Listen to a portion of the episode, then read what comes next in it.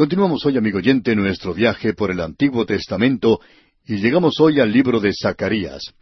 Tenemos aquí a un profeta a quien queremos llegar a conocer y también conocer algo en cuanto a sus antecedentes.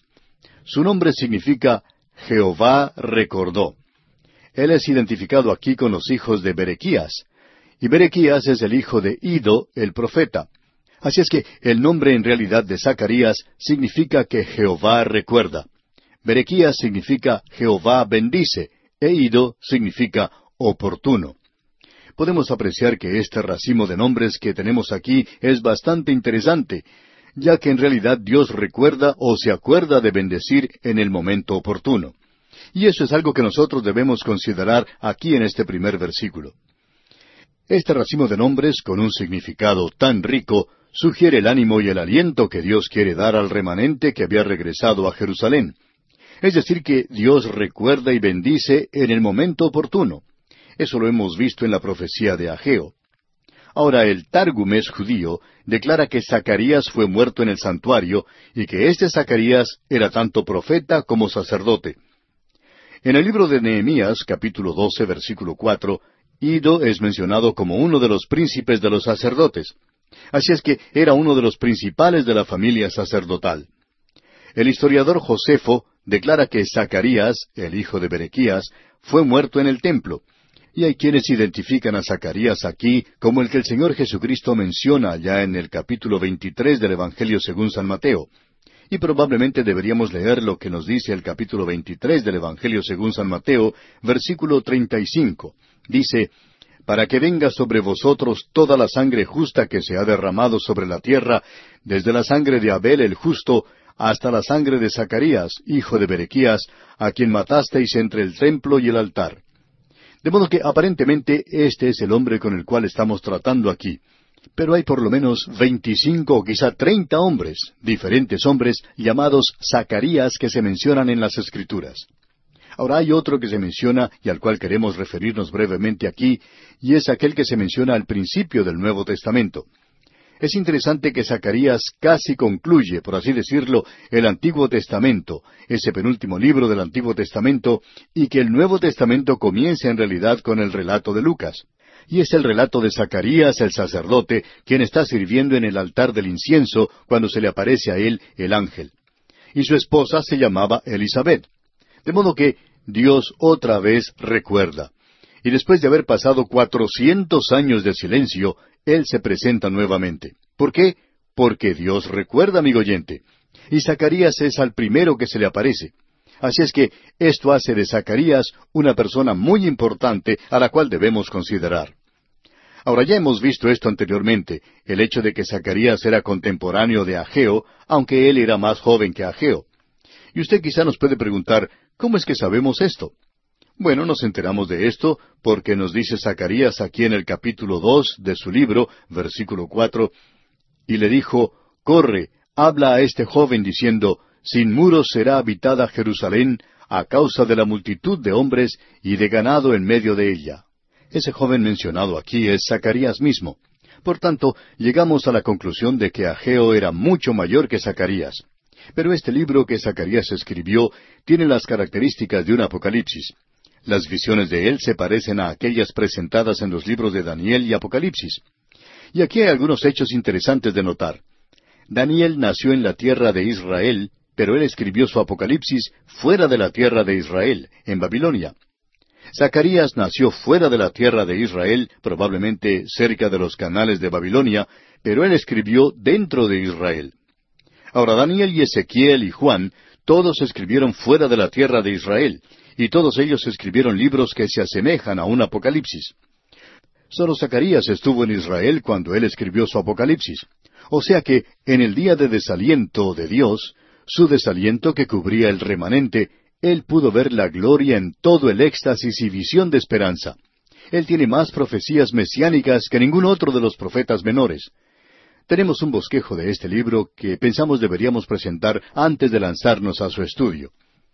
En los primeros seis capítulos tenemos una visión apocalíptica. En realidad tenemos diez de estas visiones y son mesiánicas y milenarias. Y se indica que todas estas visiones fueron recibidas en una noche. Y podríamos decir nosotros que esa fue una buena noche de trabajo el tener tantas visiones. Luego tenemos en este libro un interludio histórico. Está en los capítulos siete y ocho. Eso se puede comparar con el libro de Isaías. Y allí uno tiene lo mismo que encuentra en Ageo, donde se hace una pregunta en cuanto a un rito religioso, y el rito era el ayuno. ¿Qué en cuanto al ayuno? ¿Tiene algún valor? Bueno, eso lo vamos a ver en los capítulos siete y ocho de Zacarías. Y luego, la última parte, en la tercera división, se nos presenta la parte profética, la carga profética. Eso quiere decir una profecía de juicio. Eso se encuentra en los capítulos nueve al catorce. En la primera profecía tenemos los aspectos relacionados con la primera venida de Cristo, y eso corresponde a los capítulos nueve al once. Y la segunda profecía contiene los aspectos relacionados con la segunda venida de Cristo. Eso está en los capítulos doce al catorce. Así es que tenemos ante nosotros un libro bastante fuera de lo común. Ahora este libro está en contraste directo con el de Ageo. Zacarías, como dijimos, es un contemporáneo de Ageo. Ellos definitivamente se conocían el uno al otro, profetizaron a la misma gente en ese período de tiempo, pero sus profecías son completamente diferentes la una de la otra. Literalmente se encuentran siglos aparte, pero son dadas a la misma gente en la misma época. Ahora Ageo se encuentra en los cimientos del templo, midiéndolos. Él sí que tiene sus pies bien asentados sobre la tierra. Pero este hombre Zacarías tiene su cabeza bien en el aire. Y amigo oyente, cuando uno tiene diez visiones en una sola noche, pues de veras ha hecho una buena tarea. Así es que este libro de Zacarías es completamente visionario, mientras que el de Ageo era completamente práctico. Y aún así, ambos están hablando de parte de Dios a la misma gente en el mismo tiempo y en relación con el mismo problema. Y Él nos hablará hoy del mismo modo en que Ageo nos habló, pero de una forma completamente diferente. Nosotros necesitamos reconocer que estos dos necesitan ir juntos. Hicimos esa sugerencia cuando estudiábamos el libro de Ageo. Necesitamos lo práctico. El hombre pragmático se halla junto a este hombre de visiones porque existe el peligro de que el soñador nunca llegue a ser práctico. Y el hombre práctico también necesita una visión. Así es que cuando uno pone a estos dos juntos, se tiene una buena combinación. Se cuenta la historia de un hombre en África que era ciego y él conoció a otro que no tenía piernas. Así es que el ciego tomó al que no tenía piernas y lo cargó sobre sus hombros, y el que no tenía piernas era los ojos para aquel hombre que no los tenía. Y así es como se ayudaban mutuamente. Uno miraba mientras el otro andaba o cualquier cosa que hiciera falta, quizá correr en ocasiones. Pues bien, tenemos esa combinación aquí en Ageo y Zacarías. En el versículo uno del primer capítulo de Zacarías tenemos la introducción. Y queremos notar aquí que en la introducción, en los primeros seis versículos, tenemos una advertencia. Pero en el versículo uno de este capítulo uno de Zacarías se nos dice, En el octavo mes del año segundo de Darío, vino palabra de Jehová al profeta Zacarías, hijo de Berequías, hijo de Ido, diciendo. Ahora notemos esta fecha. En el octavo mes del año segundo de Darío. Nuevamente tenemos esto enfocado hacia un rey gentil, porque no hay rey en Israel ni en Judá. El linaje de David se encuentra fuera del trono y ha comenzado ya el tiempo de los gentiles. El segundo año es el mismo año en que profetizó Ageo. Este lo hizo en el mes sexto del segundo año del rey Darío. Entonces fue cuando comenzó a profetizar Ageo. Así es que aquí tenemos el año 520 antes de Cristo, y fue entonces cuando él comenzó a profetizar pero vemos que lo hace en el mes octavo. Y ese fue el mes en que no profetizó Ageo. Ageo tenía una profecía en septiembre y en octubre y en diciembre, pero ninguna en noviembre. Y este hombre Zacarías profetiza aquí en el mes octavo del año segundo de Darío. Y este es el mes de noviembre cuando él recibe esta profecía.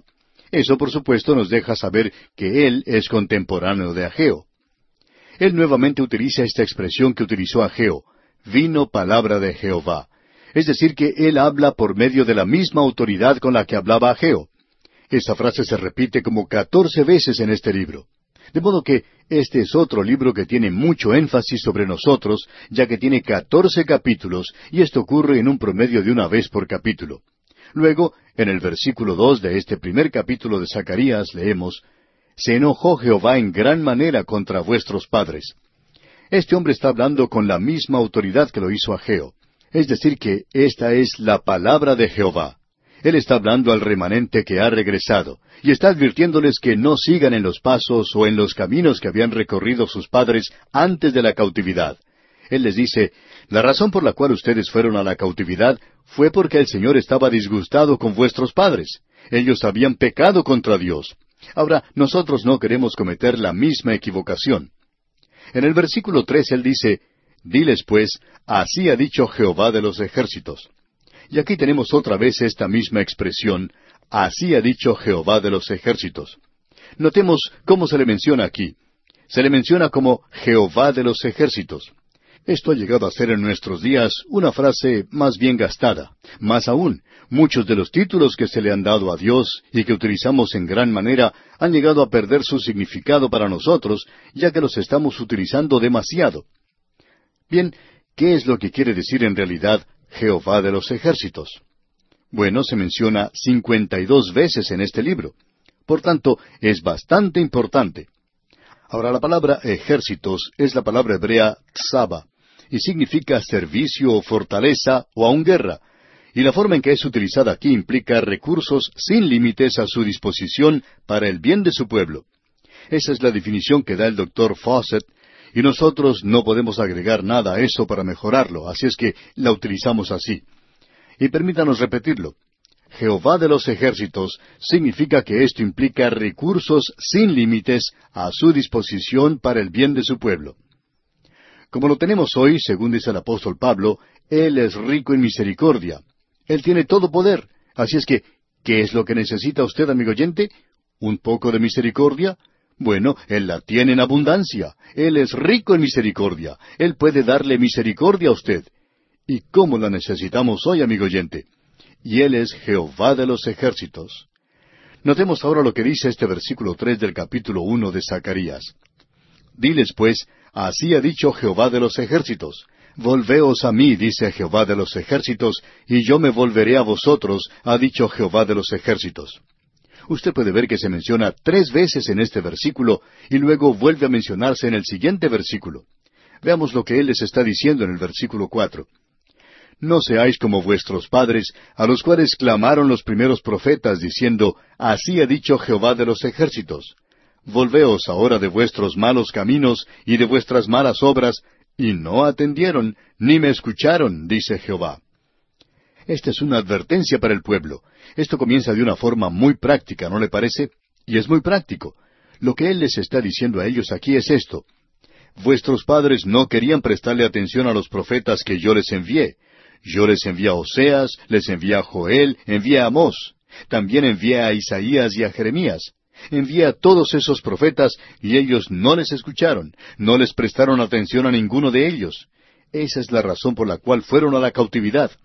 Y entonces dice en el versículo cuatro, No seáis como vuestros padres, a los cuales clamaron los primeros profetas, diciendo, Así ha dicho Jehová de los ejércitos. Volveos ahora de vuestros malos caminos y de vuestras malas obras, y no atendieron ni me escucharon, dice Jehová. Luego, en el versículo cinco, Él les hace una pregunta y dice, Vuestros padres, ¿dónde están? Y los profetas, ¿han de vivir para siempre? Ya no se está escuchando las voces de los profetas, es decir, estos otros profetas, Jeremías, Isaías, Oseas, Joel y Amós. Ellos ya han pasado, ya han muerto, sus voces están silenciadas. Y de paso, ¿dónde están vuestros padres? Bueno, ellos están sepultados en Babilonia, pero ese no era el lugar apropiado para estar sepultados.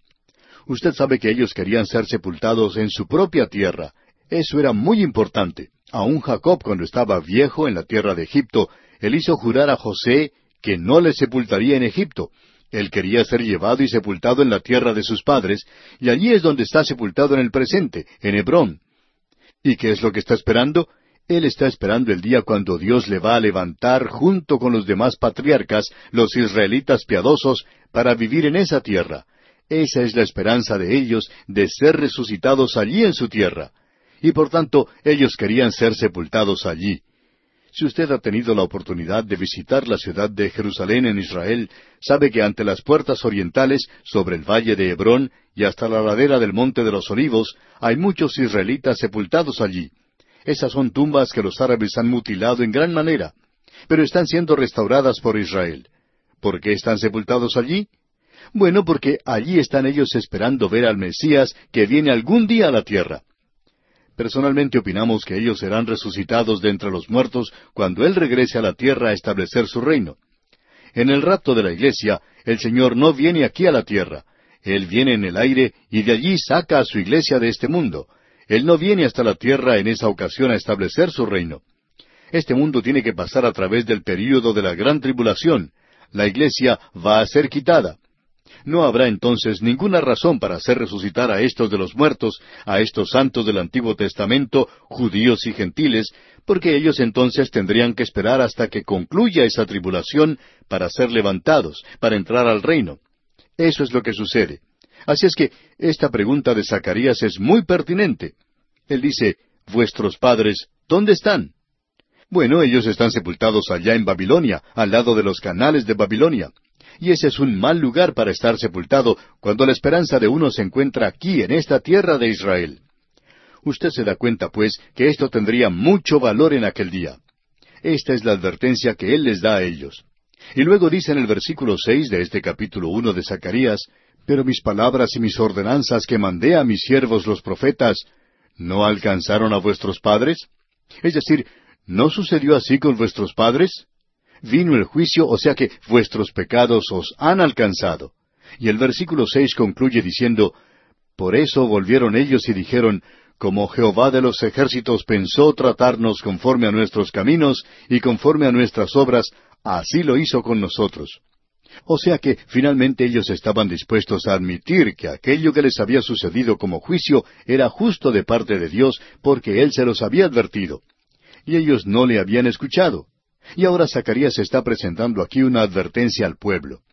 Ahora esto parece bastante práctico. Pero Dios mediante, en nuestro próximo programa, comenzaremos a observar estas diez visiones que este hombre Zacarías tuvo en una noche. Y amigo oyente, algunas de estas visiones son algo realmente extraordinario. Le invitamos pues a que nos acompañe. Mientras tanto, le sugerimos leer los versículos restantes de este capítulo uno de Zacarías para estar mejor informado y a la vez mejor preparado para nuestro próximo estudio. Continuamos hoy, amigo oyente, nuestro recorrido que iniciamos en nuestro programa anterior en este libro de Zacarías. Hemos podido apreciar en los primeros seis versículos del capítulo uno una sección bastante práctica y opinamos que esa es la única sección práctica de este libro. Y cuando decimos eso, no queremos indicar que lo que vamos a ver no es práctico. Sencillamente queremos decir que ahora vamos a observar las visiones que tuvo este profeta. Llegamos ahora al versículo siete, y aquí comienzan las diez visiones que él tuvo. Y tuvo todas estas visiones en una sola noche. Ahora reconocemos que muchos expositores bíblicos dicen que aquí solamente hay ocho visiones y nosotros las clasificamos como diez visiones, y ya veremos por qué cuando lleguemos al lugar donde hacemos una división que la mayoría de los expositores y comentaristas bíblicos no hacen. Ahora, con esto no estamos tratando de decir que ellos están equivocados y que nosotros estamos en lo correcto. Sencillamente es una forma diferente de ver esto. Ahora, quizá usted tenga la impresión de que, ya que Zacarías tuvo estas visiones de noche, que estos eran sueños. Pero usted podrá notar que él presenta claramente aquí que no fue así. Creemos que lo mejor sería leer el principio del versículo siete que nos dice a los veinticuatro días del mes undécimo. Ahora, como usted sabe, el año hebreo no comienza con el mes de enero. Así es que cuando aquí se indica el mes undécimo, se está hablando del mes de febrero. Y la fecha que se nos presenta aquí entonces es el 24 de febrero del año 520 antes de Cristo y veremos el significado de todo esto dentro de algunos instantes. Veamos ahora lo que dicen los versículos siete y ocho de este capítulo uno de Zacarías.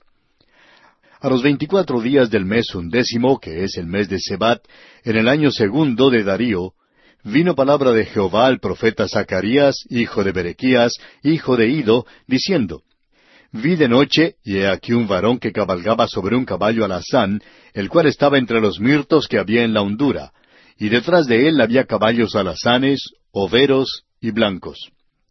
Queremos contemplar lo que nos dicen estos dos versículos porque creemos que son bastante significativos y de mucha importancia. Hemos dicho que aunque él tuvo estas visiones de noche, eso no quiere decir que eran sueños porque no lo son. Él dice, vi de noche. Él no está diciendo que había soñado esa noche, sino que vi de noche, es decir, durante las horas nocturnas. Y en realidad el comienzo de este versículo ocho indicaría una expresión como mira o he aquí, como lo tenemos aquí. Y creemos que el traductor debería haber colocado allí un signo de admiración, y sería algo así entonces. Escuche usted. Y he aquí, un varón que cabalgaba sobre un caballo alazán. Es importante que nosotros nos demos cuenta que aquí no se está hablando de algún sueño. Hay muchas personas que están en desacuerdo con nosotros en cuanto a si Dios habla por medio de sueños hoy o por visiones. Nunca tratamos de corregir esto, sino que lo dejamos pasar. Y hay personas que dicen, vi una visión anoche.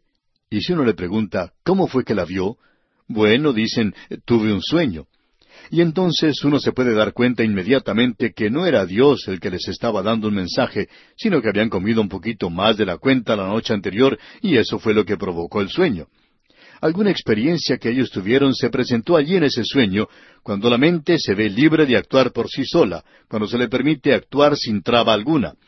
Y por lo general es algo que ha sucedido anteriormente lo que produce ese sueño. Así es que en el día de hoy no creemos que podemos decir que Dios habla por medio de los sueños, o sea que Dios hace revelaciones por medio de los sueños. Y solo porque lo que le sucedió a este hombre aquí tuvo lugar durante la noche, no quiere decir que él lo soñó. Él dice aquí, vi de noche. No dice, yo soñé, sino vi. Es importante que nosotros tengamos cuidado en notar estas cosas porque son de valor para poder comprender claramente cómo Dios se revela a sí mismo a este hombre, a este profeta en esta ocasión. Hay algo más que es de valor aquí y nos estamos refiriendo a las fechas mencionadas. Se habla del mes de febrero. Cinco meses antes de esta fecha fue cuando el Señor se apareció a Ageo y fue entonces cuando comenzó la labor de reedificación del templo. Y también dos meses antes de esta fecha, usted recuerda que Ageo presentó un mensaje bastante duro para los sacerdotes, porque ellos eran impuros y esperaban que Dios les bendijera, y presentó también un mensaje al pueblo a causa de su demora en la construcción del templo. Ellos estaban vacilando en avanzar en esta tarea. Ageo también les entregó otro mensaje a ellos, y les dijo que vendría la destrucción del poder mundial de los gentiles antes de que Dios estableciera su reino aquí sobre esta tierra. Y que habría uno que vendría a gobernar, y que éste sería el Mesías, y que él vendría del linaje de Zorobabel. Y usted recuerda también que en el último versículo del libro de Ageo, él dice, y te pondré como anillo de sellar. Este anillo era una señal de autoridad. Así es que el Mesías no sólo desciende de David, sino que también viene de Zorobabel. Y tanto David como Zorobabel son mencionados en las genealogías, uno de ellos en el Evangelio según San Mateo, del lado de José, el otro del lado de María, en el Evangelio según San Lucas capítulo tres. Por tanto, era bastante interesante que en aquel tiempo, habiendo tenido lugar esto, y cuando se estaba construyendo el templo, que este hombre Zacarías recibiera estas diez visiones. Y eso hace de esto algo bastante importante, porque necesita ser ubicado en la época en que el templo debería ser reedificado. Como ya hemos dicho anteriormente, este no es un sueño, sino visiones lo que vio este hombre, y creemos que él estaba bien despierto. Y amigo oyente, si usted hubiera tenido diez visiones como las que tuvo este hombre en una noche, no creemos que una tableta de aspirina le hubiera ayudado a reconciliar el sueño, o cualquiera de esas píldoras que se presentan en las propagandas de televisión hoy. No creemos que le hubieran podido ayudar a reconciliar el sueño. Eso no hubiera sido ninguna razón para tomarla. Ahora, la primera visión que tenemos es la de un jinete cabalgando entre los mirtos. Esto lo podemos ver en los versículos siete al diecisiete. Usted puede darse cuenta que él presenta esto de una manera bastante dramática, y dice en el versículo ocho, Vi de noche, y he aquí un varón que cabalgaba sobre un caballo alazán, el cual estaba entre los mirtos que había en la hondura, y detrás de él había caballos alazanes, overos y blancos. Creemos que es necesario detenernos aquí y examinar de qué se trata esta visión. Para comenzar, ¿qué es lo que podemos decir en cuanto a este hombre montado en este caballo alazán? Bueno, él era en realidad un ángel en forma humana. Él dice, He aquí un varón. Y este no es otro sino Cristo preencarnado. Usted nos puede preguntar, ¿y cómo saben esto? Bueno, en el versículo nueve se nos dice, Y me dijo el ángel que hablaba conmigo, Yo te enseñaré lo que son estos. Y luego en el versículo once, Y ellos hablaron a aquel ángel de Jehová que estaba entre los mirtos. Así es que Él es el ángel de Jehová. Ahora, el ángel de Jehová en el Antiguo Testamento es el Señor Jesucristo del Nuevo Testamento. Así es que aquí lo tenemos a Él entre los mirtos. Y detengámonos ahora a contemplar un poco estos árboles, estos mirtos que son mencionados aquí. Este ángel mensajero no es otro sino el Señor Jesucristo, el Cristo preencarnado, el ángel de Jehová o el ángel de su presencia, es decir, Jehová mismo, el Mesías. Y aquí lo tenemos en su gloria preencarnada. Esto lo muestra observando o cuidando este mundo. Ahora es cierto que a Satanás se le llama el príncipe de este mundo. Y este sistema mundial del día de hoy, toda la carnalidad de este mundo, está bajo Satanás. Pero amigo oyente, Dios no ha abandonado esta tierra. Esta es una de las cosas más animadoras que podemos ver en esta visión. Aún en este mismo instante, cuando está allí entre las sombras, el Señor Jesucristo está cuidando los suyos. Y aquí es la nación de Israel en particular. De paso, digamos que esta es una visión realmente tremenda. Y qué gran consuelo es esto. De todos los universos que nos rodean en el presente, que no pueden ser contados por su gran cantidad y llenan el espacio, y cuando uno dice espacio, ¿a qué se está refiriendo? Parece que no tuviera fin, parecería ser algo infinito. De todo este universo, pues, el Creador, el Dios del universo, está observando. Él está allí entre las sombras, cuidando a los suyos. ¿Qué pensamiento más consolador es este? ¿Qué mensaje que tiene? Y Zacarías va a dar muchos mensajes de consuelo, y este es, por cierto, uno de ellos. Ahora aquí se menciona un caballo alazán o rojo. ¿Y cuál es el significado del rojo? Bueno, debemos decir que nos habla de sangre, del derramamiento de sangre, de la sangre que la gente derrama en las guerras en Apocalipsis. Pero este que él está cabalgando, este caballo alazán, habla de su sangre derramada. Él está cuidando esta tierra porque Él murió y derramó su sangre por esta tierra en la cual usted y yo vivimos, amigo oyente. ¡Qué cuadro el que tenemos aquí! Y también había otros caballos allí. Y había otros caballos y jinetes en el fondo. Creemos que se implica que había jinetes, aunque no se dice nada que indique eso. Aquí se nos dice, el cual estaba entre los mirtos que había en la hondura, y detrás de él había caballos alazanes, overos y blancos. No se dice aquí que había jinetes en estos caballos, pero creemos que podemos imaginarnos correctamente que sí había jinetes en esos caballos. Creemos que aquí tenemos un lugar donde Dios no nos ha dado toda la información y creemos que estos eran seres angelicales y que estaban bajo su mando y que es la obligación de ellos el cuidar esta tierra.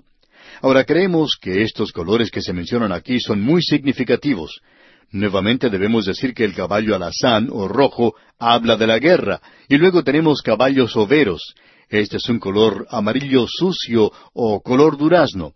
Ahora aquí se habla de caballos alazanes o rojos, overos y blancos. Los caballos rojos o alazanes nos hablan de guerra, los caballos blancos creemos que aquí nos hablan de victoria, nos hablan del hecho de que aquel que está montado sobre este caballo está marchando hacia la victoria. Y creemos que existe cierto significado en todo lo que se puede ver aquí. Veamos ahora estos árboles de mirtos que se mencionan aquí.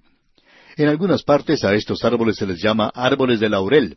En otros lugares se les conoce como arrayán, y son árboles que crecen en regiones desérticas. Uno encuentra muchos de estos árboles en la tierra de Israel. Aparentemente ese es el lugar natural donde crecen estas plantas. Y debemos decir que en Israel existen miles y miles de estos árboles. A veces se los considera como un emblema de Israel. Es que ciertos árboles y plantas representan a la nación de Israel. El árbol de oliva, por ejemplo, también es natural de esa zona. El mirto y la vid y la parra. Todos estos han tenido bastante significado, aun los cedros. Uno encuentra que otros profetas hablan en cuanto a esto. Por ejemplo, allá en Isaías capítulo 41, versículo 19, Dios dice, Daré en el desierto cedros, acacias, arrayanes y olivos. Pondré en la soledad cipreses, pinos y bojes juntamente. Y luego Dios dice nuevamente en Isaías capítulo 55, versículo 13, En lugar de la zarza crecerá ciprés, y en lugar de la ortiga crecerá rayán, y será a Jehová por nombre, por señal eterna que nunca será raída. Y allí se ha plantado gran cantidad de árboles, y la mayoría de ellos son mirtos, y esto puede tener un verdadero significado. Y uno puede ver que ramas de mirto junto con ramas de palmera se utilizaban en el rito de construir cabañas en la celebración de la fiesta de los tabernáculos. Y debemos decir también que Hadasa es la palabra judía para el nombre Esther, y Hadasa es la palabra también para mirto. Así es que, cuando a una muchacha se le daba el nombre de Esther y a otra se le llamaba Mirta, en realidad las dos tenían el mismo nombre, y se refiere al árbol de mirto. Ahora aquí dice que estaba en la hondura. ¿Y qué es lo que quiere decir con eso de que estaba en la hondura? Bueno, indica que estaba en un valle, posiblemente en un lugar donde el árbol de mirto podía obtener agua. Y allí había como un bosque. Ahora aquí tenemos a este jinete sobre el caballo alazán, y detrás de él aparentemente otros jinetes en esos otros caballos, y los overos, los caballos overos, aparentemente estaban a la sombra de estos mirtos, y quizá los alumbraban algunos rayos del sol. Pero estos otros, el alazán y el blanco, se destacan claramente aquí. Ahora el profeta declara que estos árboles están en el valle, y para nosotros esto es de mucho significado, porque por cierto que Israel se encontraba entonces en un lugar bajo, en el valle. Ese es el significado que se tiene de esto. Ahora opinamos nosotros que el Señor Jesús estaba sencillamente esperando que llegara el día cuando Él iba a tomar control de las cosas. Y en este período Él está patrullando esta tierra. Y Él nos está cuidando y estas otras inteligencias creadas que estaban allí, nosotros pensamos, por supuesto, que eran sobrenaturales, serían ángeles que estaban allí junto a Él. Ahora vamos a tener que concluir este estudio, Dios mediante, en nuestro próximo programa, pero es algo tremendo lo que podemos contemplar aquí en esta visión. Ahora la primera parte del versículo nueve de este capítulo uno de Zacarías dice, Entonces dije, ¿qué son estos, Señor mío? Esa es la pregunta que hacemos. Así es que escuchemos la respuesta y leamos el resto del versículo nueve y el versículo diez también. Dice, Y me dijo el ángel que hablaba conmigo, Yo te enseñaré lo que son estos. Y aquel varón que estaba entre los mirtos respondió y dijo, Estos son los que Jehová ha enviado a recorrer la tierra. Hace un momento, cuando hablábamos del versículo ocho, decíamos que se implicaba aquí que había jinetes en estos otros caballos. Y ahora aquí en el versículo diez dice que estos son los que Jehová ha enviado a recorrer la tierra. Por eso decimos que creemos que en esos caballos había jinetes. No creemos que los caballos solos fueran a recorrer la tierra, y menos que hablaran con el ángel de Jehová, porque dice aquí en el versículo once, y ellos hablaron a aquel ángel de Jehová que estaba entre los mirtos, y dijeron, Hemos recorrido la tierra, y he aquí toda la tierra está reposada y quieta. Como usted puede ver, la tarea de ellos era la de patrullar, la de patrullar la tierra. Ahora ellos dicen, hemos recorrido la tierra, y he aquí toda la tierra está reposada y quieta. Y esto parece algo bueno, porque esta tierra, en los cinco mil años de historia que ha registrado, ha tenido solamente doscientos años, o quizá un poquito más, de paz. El hombre es una criatura feroz, al cual le gusta mucho la guerra, siempre está peleando, siempre hay guerra en su corazón, y las noticias de los periódicos nos hablan todos los días en cuanto a guerras por un lado y por el otro. Pero aquí tenemos un período de paz y parece algo bueno, pero ¿es algo bueno en realidad? Bueno, tendremos que esperar hasta nuestro próximo programa para considerar este asunto. Por hoy vamos a detenernos aquí. Mientras tanto, le sugerimos que usted lea el resto de este capítulo uno de Zacarías y lo estudie cuidadosamente para que esté así mejor preparado para nuestro próximo estudio. Continuamos hoy, amigo oyente, nuestro recorrido por este libro de Zacarías. Y comenzando con el versículo siete del capítulo uno, vimos ya la primera de las diez visiones que se nos presenta aquí. Y esta primera visión es la del jinete sobre un caballo alazán que estaba entre árboles de mirto, y aparentemente se encuentra en un lugar donde hay sombra producida por estos árboles. Estaba en un lugar bajo, en la hondura, se nos dice aquí, y los árboles de mirto crecen más alto en un lugar así como este. Ahora, detrás de ese jinete había tres clases diferentes de caballos, caballos alazanes, overos y blancos. Estos caballos overos, evidentemente un color durazno, se encontraban a la sombra de los árboles, de tal manera que el sol podía hacerlos aparecer como con diferentes manchas y podían producir esa impresión. Pero nosotros pensamos que solamente había caballos de dos colores aquí, el alazán y el blanco. El alazán o rojo nos habla de la guerra, el blanco de la victoria y también, por supuesto, de pureza y muchas otras cosas más. Pero estos caballos representan el hecho de que Dios está vigilando y cuidando esta tierra, y ese es un gran consuelo. Y el Cristo preencarnado es el jinete del caballo alazán. Bien, el mensaje que estos otros jinetes trajeron al Señor Jesucristo, estos que habían estado o que habían salido de patrulla por la tierra, era de que había paz en ella. Ahora sugerimos al final de nuestro programa anterior que de cinco mil años de historia registrada del mundo, solamente ha habido unos doscientos años de paz sobre la tierra, es decir, una paz total sobre toda la tierra. Pero este entonces era uno de esos periodos. En nuestro programa anterior nos detuvimos en el versículo once del capítulo uno de Zacarías, que dice y ellos hablaron a aquel ángel de Jehová que estaba entre los mirtos, y dijeron, Hemos recorrido la tierra, y he aquí toda la tierra está reposada y quieta. Ahora usted puede decir que esto es algo maravilloso, que esto es fantástico, que por fin ha llegado la paz a la tierra. Pero, ¿qué clase de paz era esta? Bueno, la clase de paz que no dura por mucho tiempo. ¿Por qué? Bueno, el versículo 12 nos dice, Respondió el ángel de Jehová y dijo, Oh Jehová de los ejércitos, ¿hasta cuándo no tendrás piedad de Jerusalén y de las ciudades de Judá, con las cuales has estado airado por espacio de setenta años? Ahora eso indica que por setenta años Jerusalén no ha sido otra cosa sino escombros y ruinas y cenizas. Y ahora ellos han regresado después de setenta años de cautividad y están comenzando a reedificar. Y el clamor de ellos es este, ¿hasta cuándo debemos esperar antes de que Dios brinde una verdadera bendición? ¿Cuánto debemos esperar? Bueno, Dios les indica claramente que Él no está complacido con las naciones que están en paz y que han ignorado la suerte de Jerusalén. Usted puede apreciar que Él lo indica de una manera muy clara.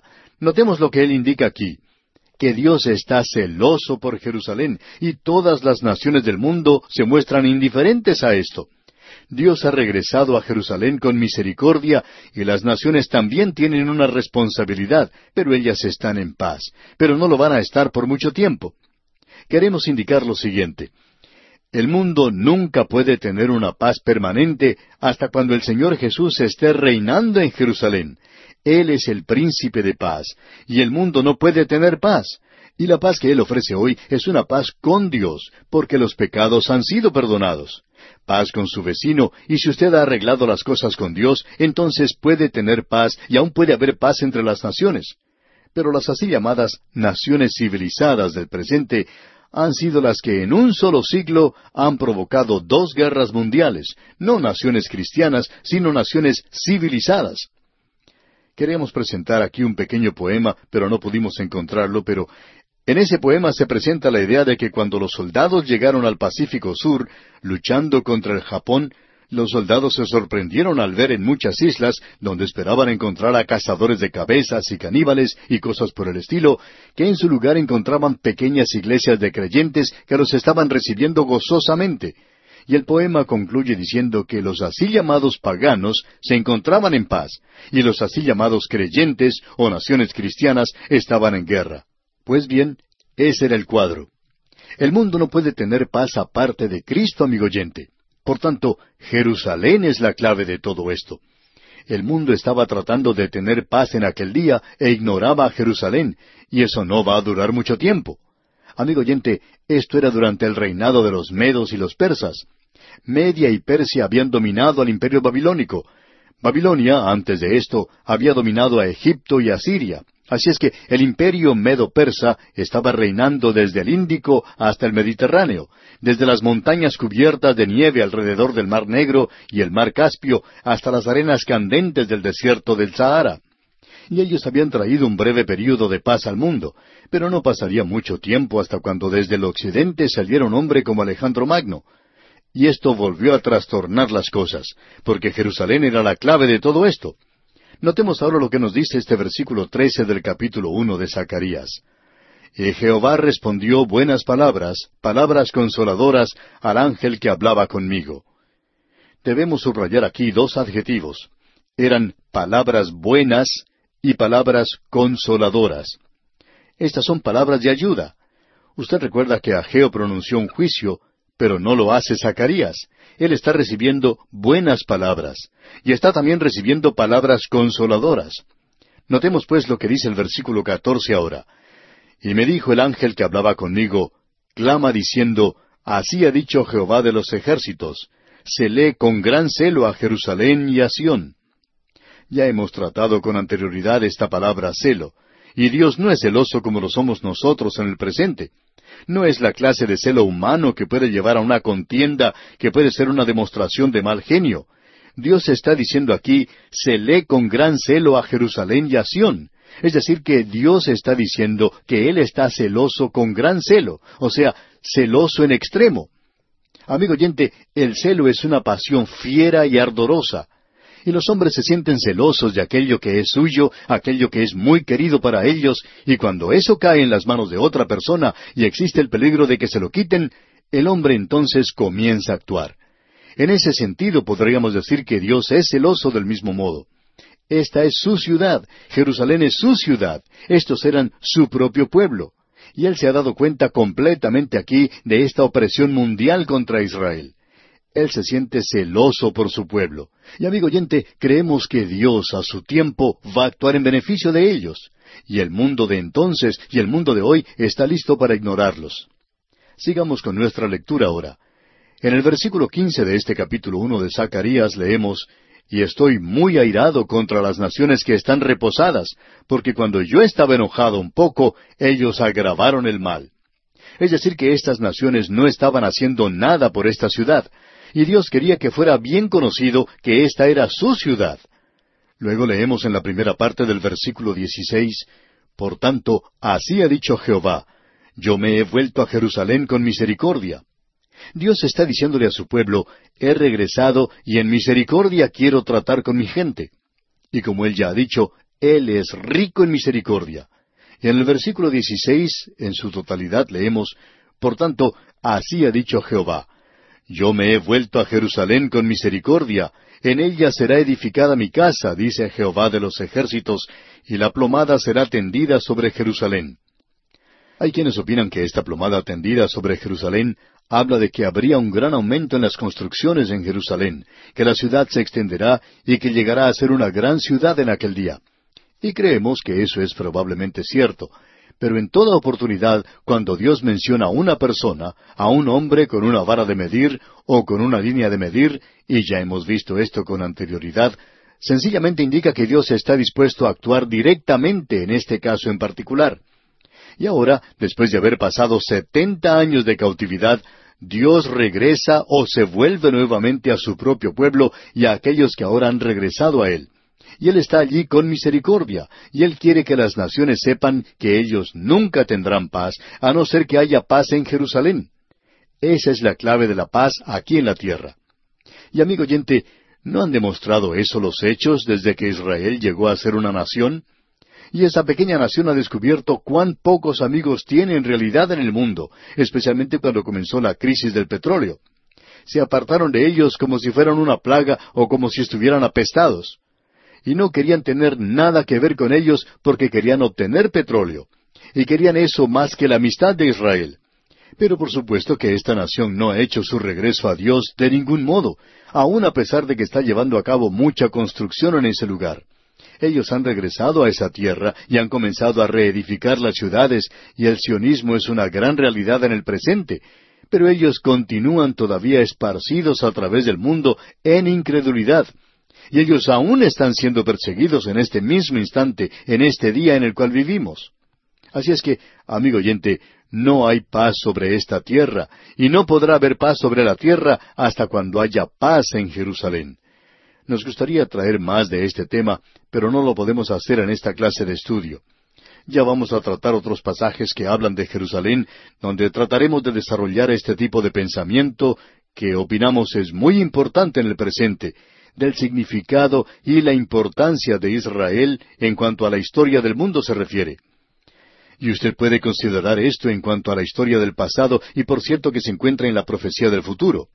Hay mucho que Dios ha dicho en cuanto a esto. En el Salmo 132, versículos 13 y 14, Él dijo, Porque Jehová ha elegido a Sión, la quiso por habitación para sí. Este es para siempre el lugar de mi reposo, aquí habitaré porque la he querido.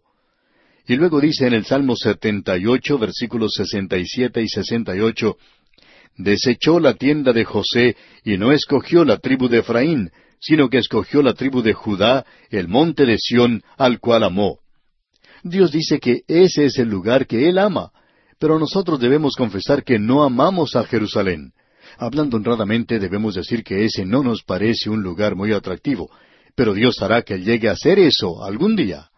Y opinamos que aún hasta este día se encuentra sobre esa ciudad el juicio de Dios. Bien, continuemos con nuestro estudio en Zacarías y observemos lo que nos dice el versículo 17 del capítulo 1. Clama aún diciendo, Así dice Jehová de los ejércitos, aún reposarán mis ciudades con la abundancia del bien, y aún consolará Jehová a Sión, y escogerá todavía a Jerusalén. Esto mira hacia el futuro, y esta gente puede reconocer que ellos están trabajando en el plan y programa de Dios que se extenderá hacia el futuro. ¿Y qué aplicación que es para los creyentes hoy? ¿Está usted, amigo oyente, trabajando en algo hoy que tiene valor eterno? ¿Qué es lo que usted está haciendo hoy? ¿Qué valor tendrá esto, digamos, dentro de diez años? O, o dentro de cien años a partir de la fecha? Bueno, más aún, ¿qué valor tendrá dentro de un millón de años? ¿Estamos trabajando en realidad en vista de la eternidad futura? Debemos mantener esto delante de nosotros. Ahora, en el versículo 18 del capítulo 1 de Zacarías, llegamos a la segunda visión. Veamos lo que nos dicen los versículos 18 y 19. Después alcé mis ojos y miré, y he aquí cuatro cuernos. Y dije al ángel que hablaba conmigo, ¿qué son estos? Y me respondió, Estos son los cuernos que dispersaron a Judá, a Israel y a Jerusalén. Tomamos esto como una visión. Pero los dos versículos siguientes, que nos hablan de cuatro carpinteros de los cuales se habla aquí, la consideramos una visión separada. Generalmente se la une y se la hace solo una visión por otros intérpretes, pero nosotros no vemos eso de esa manera. Zacarías dice aquí que vio cuatro cuernos, y estos cuatro cuernos son los que esparcieron a Jerusalén, y también esparcieron a Judá e Israel, y los reinos del norte y del sur. Bueno, un cuerno representa a un gobernante gentil, y usted encuentra este pequeño cuerno en el capítulo siete de Daniel, versículo veinticuatro. Y cuando estudie el libro de Apocalipsis podrá ver esto también. Y creemos que deberíamos leer aquí lo que se dice allá en el capítulo 17 de Apocalipsis. En ese capítulo, en el versículo 12 leemos, Y los diez cuernos que has visto son diez reyes que aún no han recibido reino, pero por una hora recibirán autoridad como reyes juntamente con la bestia. Así que esto es para el futuro. Mira hacia el futuro. Pero los cuernos representan a un poder mundial gentil, y estos cuatro cuernos representan a cuatro poderes mundiales gentiles. ¿Y quiénes son ellos? Hay cuatro que han esparcido a Israel. Son Babilonia, los medo-persas, Grecia y Roma. Estos cuatro han esparcido a este pueblo. Lo interesante de todo esto es que Dios presenta claramente estos cuatro cuernos y que Él va a tratar con ellos. Usted puede ver en el versículo veinte que vamos a leer a cuatro carpinteros, como se menciona en este texto. En realidad son trabajadores especializados, eso es lo que son. Y veamos lo que nos dicen los versículos veinte y veintiuno de este primer capítulo de Zacarías. Me mostró luego Jehová cuatro carpinteros, y yo dije, ¿qué vienen estos a hacer? Y me respondió diciendo, Aquellos son los cuernos que dispersaron a Judá, tanto que ninguno alzó su cabeza, mas éstos han venido para hacerlos temblar, para derribar los cuernos de las naciones que alzaron el cuerno sobre la tierra de Judá para dispersarla. Deberíamos cambiar la palabra carpinteros por escultores o artesanos. Estos son hombres u obreros especializados. Se ha traducido por lo general como carpinteros. Aquí se nos dice, me mostró luego Jehová cuatro carpinteros, y yo dije, ¿qué vienen estos a hacer? ¿Qué vienen a hacer? Veamos parte de la respuesta. Y me respondió diciendo, Aquellos son los cuernos que dispersaron a Judá, tanto que ninguno alzó su cabeza, mas éstos han venido para hacerlos temblar. Sin lugar a dudas creemos que aquí tenemos una de las profecías más destacadas de las Escrituras. Honradamente hablando, vamos a presentar la explicación que ha dado otra persona. En el texto original, en el idioma hebreo, esta palabra carpinteros quiere decir literalmente artesanos o herreros. Pues bien, ¿quiénes son estos cuatro artesanos o herreros mencionados aquí? Bueno, Jerónimo, Cirilo y Calvino los consideran como medios sobrenaturales que Dios usa aquí y dicen que eso es lo que simbolizan. Bueno, no estamos de acuerdo con eso. Creemos que lo que tenemos aquí es que estos cuatro son artesanos que están construyendo, y estamos muy agradecidos a la interpretación dada por el doctor Merrill Unger, y creemos que él ha escrito uno de los mejores comentarios sobre el libro de Zacarías. Lo que tenemos aquí es que el primer cuerno es Babilonia. Este fue derribado por los medo-persas, pero a su vez este segundo cuerno, los medo-persas, fueron destruidos por el tercer cuerno, que era el imperio greco-macedonio bajo Alejandro Magno. Pero este a su vez fue destruido por Roma. Así es que estos artesanos, escultores o, o carpinteros vinieron y destruyeron estos imperios. Pero lo interesante de esto es que si uno estudia el imperio romano, puede ver que Roma no fue destruida por un poder externo. Es decir, que Roma va a regresar nuevamente porque en realidad nunca murió. El imperio romano se desintegró a causa de la corrupción interna que existía en ese reino. Simplemente se desbarató a sí mismo. Ahora llegará uno que será el anticristo, que lo volverá a reunir, y éste llegará a ser un dictador mundial. Pero ¿quién lo va a derribar? Bueno, la venida de Cristo a la tierra. Él llegará a ser el cuarto carpintero, él será el cuarto artesano. Él será quien derribará este imperio romano cuando regrese al fin del período de la gran tribulación. Amigo oyente, este es uno de los pasajes proféticos maravillosos que tenemos en la palabra de Dios y esperamos que esto permita a muchos de nosotros poder ver lo importante que es estudiar toda la palabra de Dios para poder comprender la profecía. Ninguna profecía de la Escritura es de interpretación privada no se puede interpretar por sí misma. Tiene que ser ubicada en el tremendo programa de Dios que se extiende hacia la eternidad. Mientras no lleguemos a ver eso así, amigo oyente, no creemos que podamos verlo o comprenderlo en su totalidad. Bien, con esto concluimos por hoy y continuaremos Dios mediante en nuestro próximo programa.